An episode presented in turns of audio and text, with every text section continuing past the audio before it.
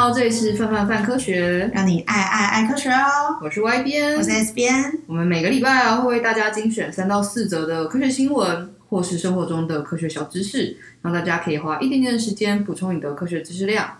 那这一周啊，我们也介绍一下范科学的六月选书，然后聊聊水逆，还有猫熊。那我们就开始吧。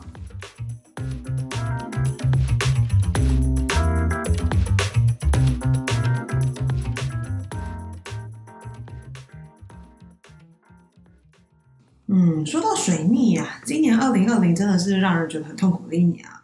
那到了水逆的时候，有些人就会觉得啊，这段时间过得更痛苦啦。有些星座迷呢，都会觉得非常惶恐，因为水逆啊，影响的范围实在是太广泛了。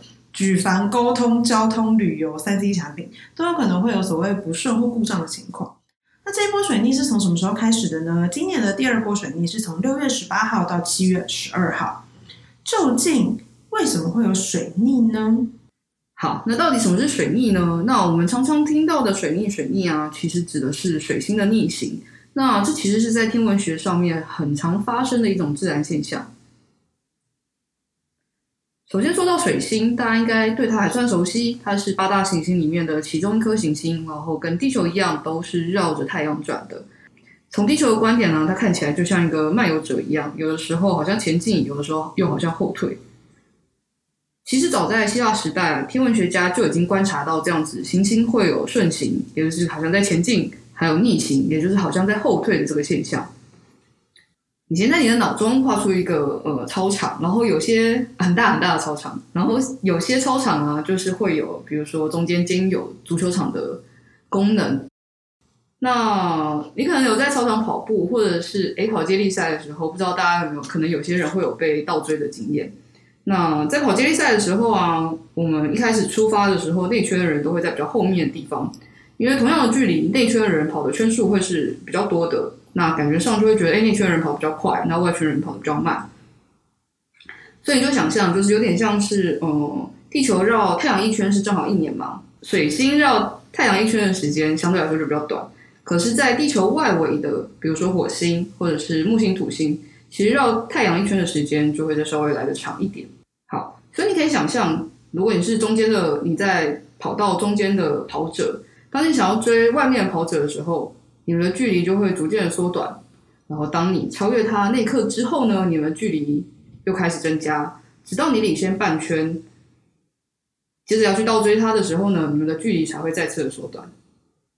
那同样的，当内圈的跑者追上你的时候啊，你们的距离会慢慢慢慢减少，直到他超越你，你们的距离就会越来越大。等到内圈的跑者领先超过半圈之后，要开始倒追你的时候呢，你们的距离又会再次缩短。那这样的距离变化呢，其实跟顺行逆行是非常有关系的。为什么呢？还记得我们刚刚说，就是你可以把内圈的跑者想象成水星、金星啊，外圈的跑者想象成呃木星、土星比较远一点的行星。那在行星绕太阳的时候，其实它并没有倒退路，就是它一直都是跟它一直都是同一个方向继续往下绕圈跟运行。但是在地球上。观察它们的时候，其实就不太一样了，因为我们是透过在地球上面的天体去看不同的行星的位置跟方向。于是，它同一道天上的时候呢，虽然都是同一个方向运动，但当你们的距离增加的时候，它看起来是顺行；但当距离减慢慢减少的时候，它看起来又像是逆行。但其实呢，它们都是往同一个方向在奔跑。所以，于是它呃，于是这样子的距离的远近远近。虽然都是往同一个方向跑，但你们之间的变化会有，就是逐渐变远，再逐渐变近，再逐渐变远。那其实这就，其实这就是行星的顺行和逆行。那我们也都知道，太阳系其实有八大行星，在外加呃已经被除名的矮行星冥王星。那不论哪个行星，其实都有顺行跟逆行的现象。那这个顺逆行啊，就如同我们刚刚讲到的超长轨道一样，它和轨道的周期其实有非常大的关系。那地球绕太阳一圈是三百六十五天，那水星呢，公转的周期大概是八十八天。那它和地球呢，大概每一百一十六天的时候会汇合一次，也就是每一百一十六天呢，水星就会倒追一次地球，发生一次逆行。这样算起来，一年大概会发生三次的水星逆行，大概每四个月就会有一次，所以这其实是一个非常稀松平常的现象啊。不过啊，既然这么稀松平常，为什么我们那么常说到水星逆行呢？难道水星又比较时尚吗？说到这个啊，我们就要先来看看占星学上面的意思。只要你在网站上面打上星座命盘，输入你的出生年月日时间跟出生地点，基本上呢，现在的网站都可以帮你找出你的专属星座命盘。除了我们常常知道的十二星座之外，还有各个行星落在哪个星座，例如金星在水瓶座啊，火星在牡羊座啊，上升星座在巨蟹座啊，等等等等的。在这些命盘的分工当中呢，水星被认为是掌管人的思维、沟通、知识等等能力。因此啊，当水星不正常运行，也就是逆行的时候，就会被认为呢会失去原本的能力。对应到人事物上面，就会发生诸事不顺、诸事不宜的情况。不过，如果照着这样子的逻辑，除了水星之外，我们还有金星、木星、火星这么多个星，也都会有逆行的时候啊，难道不会对人事造成一些影响吗？其实，在星座的理论里面也是会的，像火星逆行的时候呢，就有可能会减缓行动力啊，出现冲动啊、焦虑啊等等的现象。那其实啊，我们可以发现，水星啊是最常发生逆行的行星，那它的逆行天数呢会最短，所以呢，很自然而然就可以成为话题的主角。如果换成冥王星的话呢，大家可能就没什么感觉了。因为冥王星啊，一逆就要逆它个五个半月，所以说啊，从引导话题或制造新鲜感的角度来看，水星啊，真不愧是占星学里面最耀眼的一颗星。所以说啊，我们常常听到水逆，并不是因为其他星座都没有逆行的现象，而是因为他们的周期太长，配合度又有点低，大家可能就没什么特别的感觉了。那既然水星逆行是常态，一年都会发生个几次，那跟我们悲惨人生呢，到底有没有关系呢？有些人觉得有关系，有些人觉得没关系。那的确是一个还蛮好拿来当成话题的题材，对吧？星座一直都是啊，因为比如说星座，哎，天气讲完了就可以聊聊星座，然后你只要有生日，你就有星座。然后因为最近朋友生小孩嘛，嗯，然后就会问生日嘛，然后觉得说，哦，你是某某座爸爸呢？嗯，学科学的人就会觉得星座就是统计学，然后跟有的时候星座的确看起来会觉得，尽管我们。理理智脑都知道，就是，呃，人只被分成十二种，然后你的就是一些生活的运势啊，跟性格啊，跟星座真是有关，其实有点，对，对我来说有点微妙，我觉得这是，哎，这事情有点统计学，哎，有点巴纳姆效应，嗯。嗯，不过老实说，星座的确是一个还蛮好开启话题的一个小帮手，就是对我来说就有点 K，因为你他说哦，你是。S B 是水瓶座是吗？啊，结束。哎，大家会买那个星座小吊饰，其实小吊饰很可爱啊。啊，有趣的事情是，之前在 IG 上面有一次聊天的时候，发现 IG 的社群编辑超多都是水瓶座的，就有一种水瓶座是的天下的感觉。但这可能也是一种生命的误差，因为当你发现说，哎，他是水瓶座，那你就很容易会说，哎，我也是。然后就是越来越多，越来越多，然后后来就觉得，哎，好像你身边的全部都是水瓶座。好，但你知道，就是针对星座，虽然我们不太相信，但是你知道这种事情就会是你相信的人，他就会有用。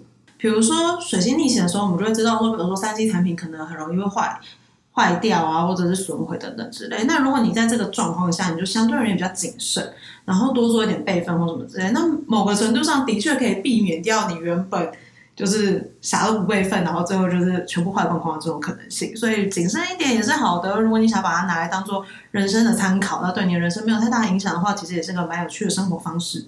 嗯，好，祝福大家可以好好的活过水星逆行啊！不过下一次很快就会再出现了，可怕。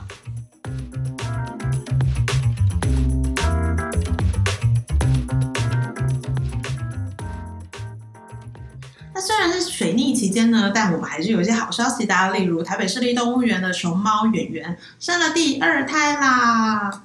猜猜看它叫什么名字？呃，玉人。没有，它目前还没有名字。但看了一下大家对它的称呼，有人叫它小仔，然后有人叫它二宝。嗯，但我一直觉得二宝这个名字本身就是蛮不尊重人的。好像你根本就不 care 他到底叫什么名字，就是哎，你们觉得他第二只好啊，那就叫，叫二宝，完全可以感受到爸爸妈妈对于取名的上面就是好像没那么 care 的感觉。关系熊猫它不会觉得它自己被这么 敷衍的随意的对待。但如果就是真的就是一次生个三个小孩，然后就大宝、二宝、三宝这样的感觉，好像也是蛮可爱的。你说人还是说熊猫？人啦。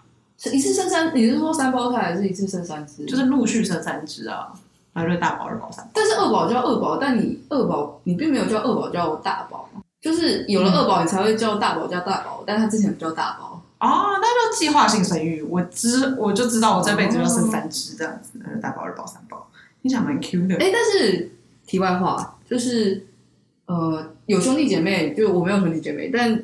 有兄弟姐妹是不是？比如说你出生的时候你有名字，但你自己出生之后你就叫姐姐了。对，哦，对，哇、哦，这件事情真的很令人生气。为什么你会觉得生气？就是小时候，我想想，我很小很小的时候跟我弟感情比较好。长大之后，大概小学之后就会觉得啊，这个弟弟很烦。然后就你出去了，人家一天到晚说你是他他他的姐姐的时候，我就觉得我不想当他姐姐，谁要当他姐姐？然后尤其是就是比如说一起读。国小或一起读国中，然后老师就会知道说：“哎、你是那个谁谁谁姐姐。”这件事情真的是超令人烦躁。但我们家状况比较反过来，因为我比较过的人生过比较嚣张，所以大家就会说我弟是我的弟弟。嗯，然后这件事情他一直耿耿于怀，就会觉得 always 就会被，因为当他们说是我弟弟的时候，就会拿来比较啊，比如说你成绩怎么样啊，然后什么什么怎么样之类的，然后他就觉得为什么要跟弟弟，为什么一定要跟姐姐比较这样子？然后一直到很大的时候，大概高中的时候，才有被说，就是我是他姐姐这样子，所以觉得蛮有趣的，这个主从性。所以元仔是，哎，元仔是男生还是女生啊？女生。哦，所以元仔是姐姐了。没错，元仔现在是姐姐了。那元仔是姐姐了，所以跟元仔比起来，小毛熊有比较重吗？小仔的体重呢，一百八十六公克，比元仔重一点点儿。熊猫平均刚出生的体重呢，大约是一百三十公克左右，所以可以看到我们家的圆仔跟小仔基本上营养都还蛮不错的。熊猫出生后大概五十到六十天会睁开眼睛，那七十五到八十天左右可以开始爬行，然后等到他们七到九个月的时候就可以开始少量的进食竹子，但这个时候呢，他们基本上还是以母乳为主的，跟母亲大概要生活十八个月到两年左右才会离开巢。那成年之后呢？熊猫每天可以吃到九到十四公斤的竹子，那它们的体重大约是在八十公斤到一百二十公斤左右，还蛮有趣的。那像这次出生之后呢，有一个很有趣的事情，就是因为生完第二胎之后，圆圆好像太累了，于是乎就是工作人员一直希望他可以就是自己去去喂他喝奶啊什么什么，只要圆圆基本上鸟都不鸟他，然后翻身的时候还不小心压到了小孩子。所以最后工作人员就发现说：“哎，那个二宝的背还有受伤，再赶快把他抱走的。那现在就是有工作人员去采集圆圆的奶，然后再喂给熊猫宝宝。那说到熊猫，我们就常常想到濒临绝种这四个字。我们知道目前的熊猫数量并不是那么多，那大家会有一些印象，比如说像是它们繁殖力很差等等。但其实熊猫的繁殖力啊，以熊科的标准来说，并不算低。所以如果没有人为干扰的话，它们完全可以。”自由繁衍。关于熊猫啊，也是有一些相关的误解跟迷思，我们今天就来帮大家破解一下。那我们就来破解关于熊猫濒临绝种的一些迷思吧。那首先第一个，常常会听到说熊猫食性单一，缺乏适应力，所以它们容易濒临绝种。但这是真的吗？虽然我们都知道啊，熊猫的主食的确是竹子，但其实野生的熊猫不只会吃竹子，它们还会吃草啊、野果啊、昆虫啊、竹鼠啊。甚至是附近村落里养的羊啊，还有垃圾堆的剩饭等等，其实它蛮杂食的，那就跟其他熊科一样。那之前甚至武汉动物园也有一些新闻说，就是诶那里的大熊猫吃掉了一整只蓝孔雀。那就算忽略掉，就是熊猫其实可以不只吃竹子之外，那它就算只吃竹子，其实也没有什么不可以。我们常常会说啊，一些物种缺乏适应力。但其实并不存在就是适应能力这样子的抽象概念，因为当你不谈具体环境的时候，你只讲适应力，其实有讲跟没讲一样。举个例子，当我们要说地球上最强的生物是什么的时候，S B 你会想到谁？当然是小强喽！就算人类全部都灭绝，小强也是不会灭绝的。好，所以很合理，大家都知道，诶，蟑螂一个月可能不吃东西也不会死掉。但这样的说法其实有点忽略了脉络。比如说，如果你让蟑螂去喝了硼酸，它其实也没办法好好活下来。那尽管在真空当中可以活好几天的水熊虫啊，如果你把它整个都抽干的话，它其实也活不下来。所以这个世界上，没有什么生物是万能的。那每一个物种啊，都都是针对它身处的环境而演化过来的。只是当环境变化的时候，有些物种运气很好，它在新的环境也能顺利生存。比如说刚刚讲到的蟑螂啊，在都市当中跟我们共存的麻雀、鸽子等等。然后还有就是，诶，路边看到的野猫，它也在某些特殊的环境下面，因为人类实在太爱它们了，所以它们就这样在街口，它们就这样在街头活下来了。那有些物种运气就不是那么好了。面对环境的改变，比如说像是猛犸象啊、渡渡鸟啊、袋狼啊、旅鸽这些动物，那它们就灭绝了，我们再也看不到它们了。所以，其实严格说起来，生物的成功与否，最重要只有一个标准，就是活着。那活着的话，当然是要应对当下的环境。所以，熊猫有没有好好活着呢？熊猫好好的活着了。所以，其实并不能说，哎，熊猫食性单一，缺乏适应力，所以它们容易濒临灭绝。那接下来啊，常常就会有人说啊，熊猫明明就是食肉目的，却改吃竹子，根本就是因为它们有违天性，才会造成濒临绝种的。其实啊，熊猫不过是在一个从肉食走到草食的过渡物种而已。熊科本来就是杂食动物，那熊猫呢，它完成了过渡的前半段，正在慢慢往后半段走。过渡当然会带来一些不便啊，比如说它们的肠子还保留了很多肉食者的特征，消化的效率其实也没有那么高。但如果因此啊，就把它们全部都打成违背天性啊，天不造甲子啊，这样子当然活不下去啦，等等的话呢，其实也有点对他们太过苛刻了。那也有说法说啊，熊猫性格懒散，行动迟缓，但。实际上，熊猫的确不是很勤快，就只要有东西吃，它就不太会动。但其实很多人也会这样啦，就是只要能躺着就不坐着，只要能坐着就不站着嘛。我们知道有些动物其实它的速度更慢，看起来更懒，比如说像树懒啊，或是无尾熊等等。但其实这也没有什么不可以啊，就是大部分生物随时都在面临饿肚子的危机，如果没事乱乱跑，然后浪费能量，反而才是不太合理的事情。那好奇心强啊，整天不安分的动物其实才是少数派。那虽然熊猫平时不爱动，不过真的要动的时候，它们速度也是可以非常快的。嗯，所以你在山里看到熊猫的时候，也不要太开心，你可能不一定跑得过它。那接下来啊，大家常常会讲说，熊猫之所以濒临绝种，是不是因为竹子一开花就会死掉，导致它们的食物非常缺乏？其实啊，竹子根据品种的不同，有些呢是十几年就会开一次花，有些则是几十年才会开一次花。虽然开花之后都会死去，但是因为不同物种之间的竹子差别很大，所以呢，就算同一个范围里面，它们也不一定会同步。其实想想也知道啊，熊猫吃竹子吃那么久了，这期间啊，竹子开花也不是一两次的事情了。如果一次开花都挺不过去的话，真的不知道熊猫是怎么样才可以活到今天的。不过啊。除了开花之外，有一个隐藏的陷阱，就是气候变化。因为气候跟降水等等的因素啊，竹子的分布区跟生物量都产生了改变。我们现在啊，很难预料说熊猫到底会不会因为竹子分布的变化而导致它们的食物稀缺。但事实上，已经有些文献计算出，气候变暖可能会导致一些竹子分布区变小。那变小之后呢，它们的食物来源受到影响之后会。有怎么样的命运，其实我们很难预料。那另外也有说法啊，说就是熊猫因为近亲繁殖，遗传多样性太低，所以才导致它们灭绝吗？其实相关研究早在很久以前就有人做过了。那他们的结论大抵是，熊猫上一次啊达到族群的高峰期大概是三到五万年之前，但是在碰到冰期之后呢，遭遇了一次瓶颈。冰期过后虽然有恢复，但是又面临到了人类正在快速扩张，然后改变了环境。即使如此啊，现在熊猫整体上来说啊，也不是近亲繁殖的物种，所以它遗传多样性呢，目前还没有什么问题。那另外一个说法呢，就是该不会是因为熊猫遭到严重的盗猎，才导致现在的窘境？谢天谢地，熊猫一不是中药，二不是美食，三不是工艺品，四不是宠物，加上中国政府啊，其实宣传力度非常的大，执法又非常的严格。历史上曾有几例死刑的案例，就是因为盗猎而产生的。所以当前啊，针对熊猫的盗猎情形其实还没有那么严重。不过啊，熊猫面临了另外一个问题，也就是兽夹或兽套的误伤。利用这些兽夹的捕猎行为啊，屡禁不止。在熊猫的栖息地啊，常常看到兽夹的出现。兽夹跟兽套并没有办法选择要捕捉什么样的猎物，它们啊，其实会在动物身上产生很难以预料的结果。即便啊是捕杀小型动物的兽套，也有可能会缠在大动物的四肢上，为它们带来巨大的痛苦。排除掉上面这么多可能，那为什么熊猫还会濒临灭绝呢？其实真相只有一个，就是栖息地的破坏和破碎。那就跟石虎一样，熊猫的栖地呢和人类的利益有着严重的冲突。那这其实才是导致熊猫濒危的主要原因。如果保护熊猫还有其他动物的安危啊，是一个非常重要的课题。我们不能让这些动物呢只存在在动物园里面，也要能够让它们安心的生活在自己的栖地。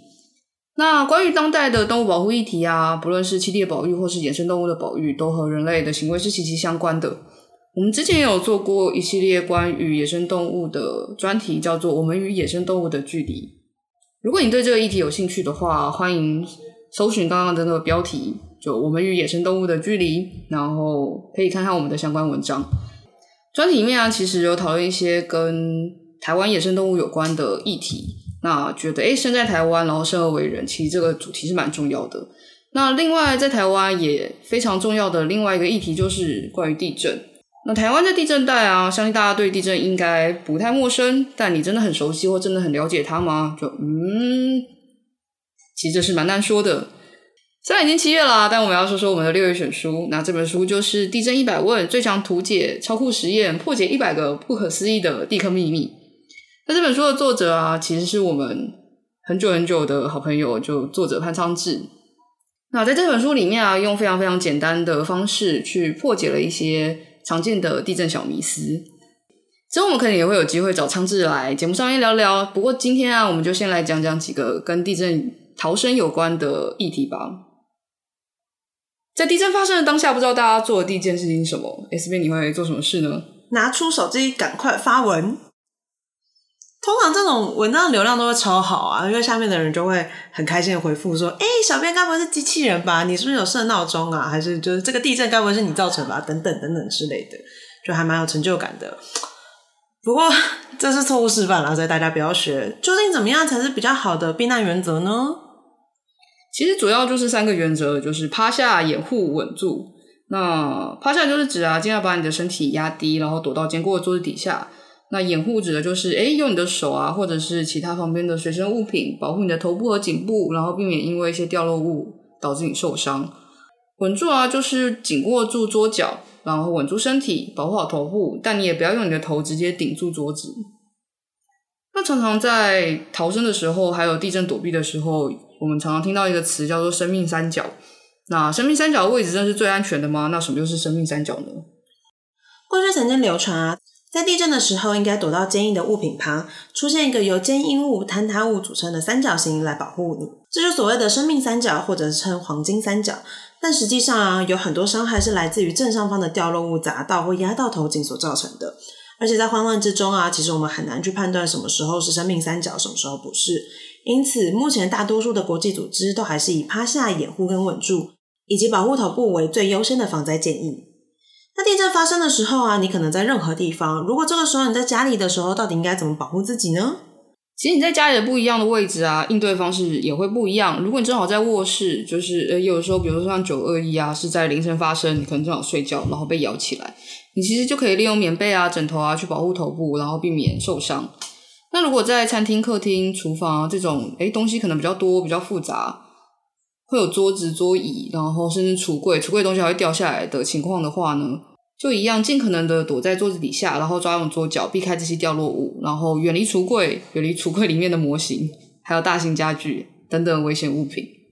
那在厨房，如果正好在煮饭的话，那当然要立刻关掉炉火。那如果在户外呢？呃，在学校啊，就是在教室，我们应该嗯，在这个场景做过蛮多次演练的，就是你赶快躲到桌子底下。那在校园里啊，就是尽量往空旷的地方跑。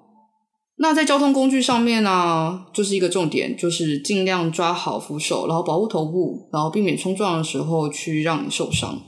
而其他公共场所啊，原则也是尽量蹲低身体，远离掉落物，然后就地避难。那有一个比较特别的地方，也就是电梯。相信在电梯里面碰到地震，大家应该蛮恐慌的。这时候呢，你可以这样做，你可以按下所有的电梯按钮，然后当它停在某一个楼层的时候，你就可以走出电梯。如果你受困啊，可以按紧急铃，然后赶快对外联络。那如果你人在郊区的时候该怎么办呢？这个时候就要看说你到底在郊区哪里呀？比如说在郊区的时候，通常我们是出去玩嘛，要么就是在山边，有可能就在海边。其实这两个地方都蛮危险的，因为在山区啊，有可能会造成山坡滑动、土石崩落或是步道崩塌，我们应该要尽快离开那个地方。另外一方面啊，在海边则有可能会遇到海啸，要赶快离开岸边，往高处避难。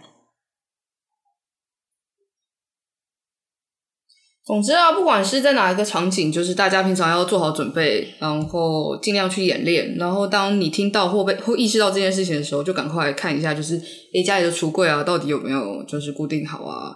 那我的紧急避难包准备好了没啊？到底有没有跟家人一起先熟悉过疏散路线啊？如果想知道更多啊，就欢迎看一下这本书《地震一百问》。或是有任何问题呢，也可以在传讯息给我们，我们之后也可以问昌志哦。以上呢就是本集范范范科学的节目内容。如果你喜欢这个频道，觉得有收获的话，欢迎订阅我们的频道。另外，你也可以在 FB、IG 还有 YouTube 上面找到我们，只要搜寻范科学就可以咯。如果有任何建议，也欢迎你们留言跟我们分享你的想法。如果有想要听的主题，也一样可以跟我们说哦。那我们就下期见喽，拜拜。